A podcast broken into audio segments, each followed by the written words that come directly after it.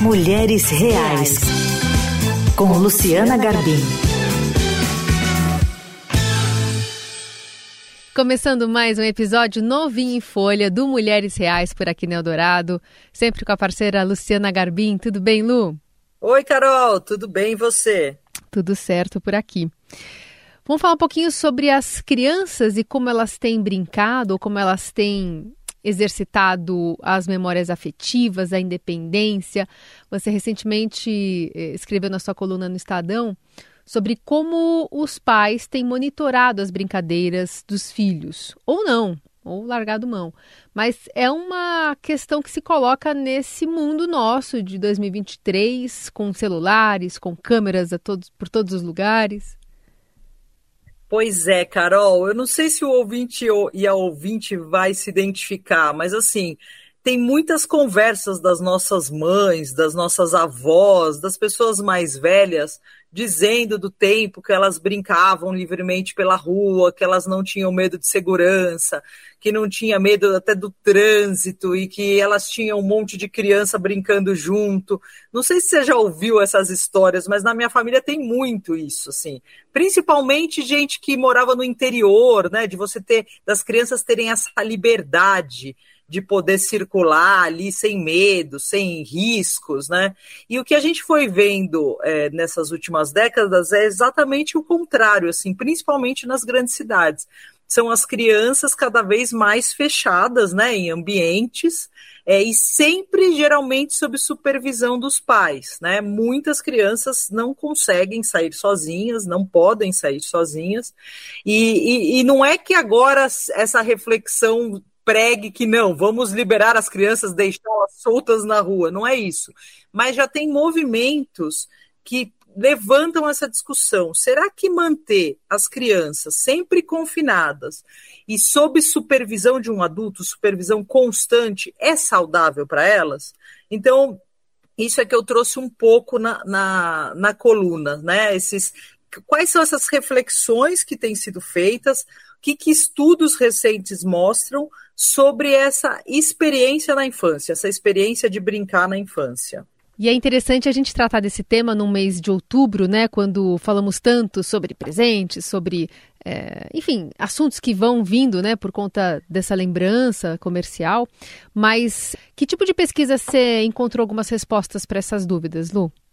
Olha, Carol, tem uma pesquisa mais antiga, de, de 19 anos atrás, de 2004, é um estudo americano. Comparou, por exemplo, as experiências das mães durante a infância e as experiências que os filhos dessas mães tinham, né? Crianças ali de 3 a 12 anos.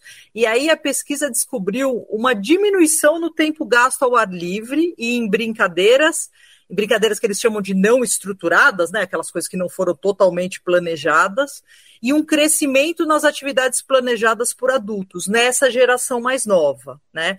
E de lá para cá, com essa explosão do uso de telas, o que os especialistas dizem é que isso aumentou drasticamente, né? Então, enquanto antigamente eram vistos como diferentes ali os pais e as mães que mantinham os filhos trancados em casa, né, e interferiam nas brincadeiras deles, hoje o pai que não sabe minuto a minuto onde o filho está pode até ser visto como negligente. Né? Então, é, tem muitos pais, por exemplo, que eu vejo de crianças que dão logo um tablet ou um celular para a criança para que ela fique mais acionável, assim, para que ela fique mais. É, para caso aconteça alguma coisa, a criança possa entrar em contato com os pais.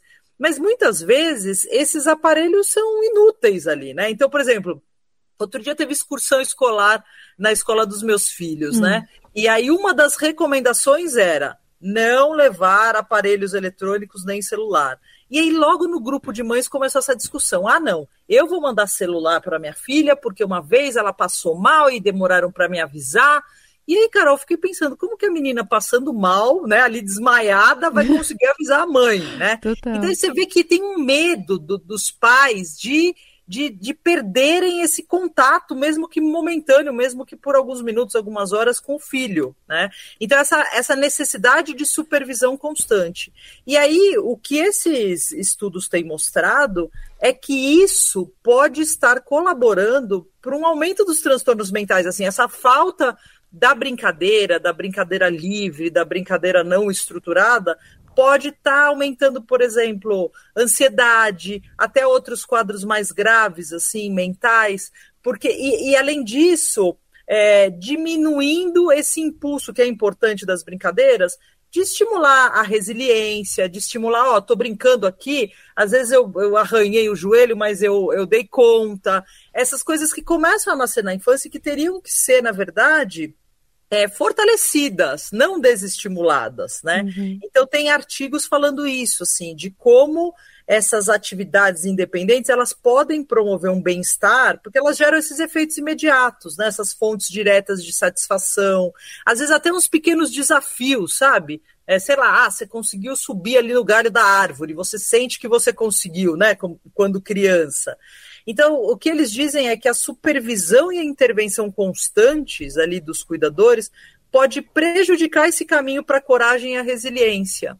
Então acaba sendo o efeito contrário. Claro que todos os pais têm boa intenção, os pais querem proteger os filhos, mas essa superproteção, essa supervigilância pode deixar o filho sem saber o que fazer no momento que ele estiver livre, que ele estiver finalmente livre, né?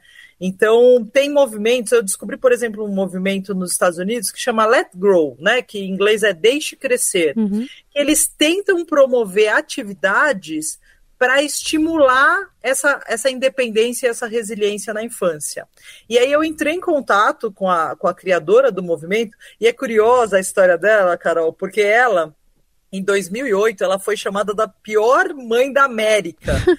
Porque é, ela, ela, ela deixou o filho dela, de 9 anos na época, andar de metrô sozinho em Nova York. E ela escreveu uma coluna sobre a experiência.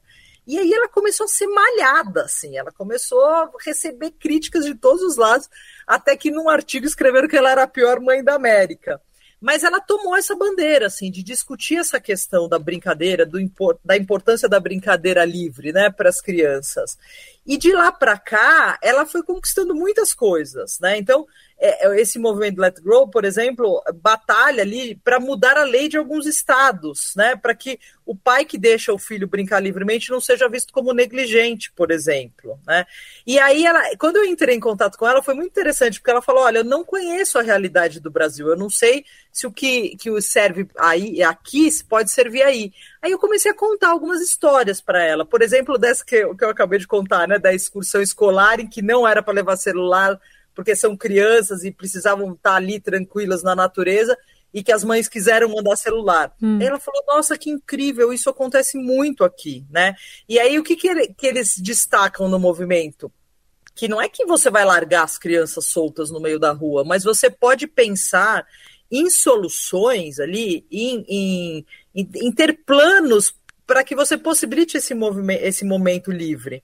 Então, uma das coisas que eles, que eles pregam é que as escolas permaneçam abertas, sei lá, duas horas mais depois do fim das aulas. E que aí as crianças não tenham que ficar preocupadas em só aprender e fazer lição. Não, que elas possam ficar livres. E aí ela até fala: olha, a gente pode deixar um adulto ali, mas como se fosse o salva-vidas da praia, sabe? Que só fica uhum. ali atento a alguma emergência e deixa as crianças brincar. Então, isso serve tanto para bairros que são mais seguros quanto para bairros que são mais perigosos. A criança vai estar dentro da escola, mas ela vai estar livre naquele momento para brincar com os colegas, para exercer esse, esse tipo de resiliência, coragem para fazer alguma atividade ali só entre crianças. Iniciativa, né? Iniciativa, tomar iniciativa de, sei lá, liderar alguma brincadeira. Então é curioso que ela fala que antes ela era vista como controversa, como polêmica, e que agora ela está sendo vista como sábia. Eu acho engraçado isso, né? Dependendo da e... perspectiva e do momento, né? Exatamente, mas o, o fato é a gente tem hoje um monte de criança com ansiedade, a gente tem hoje um monte de criança com outros transtornos mentais.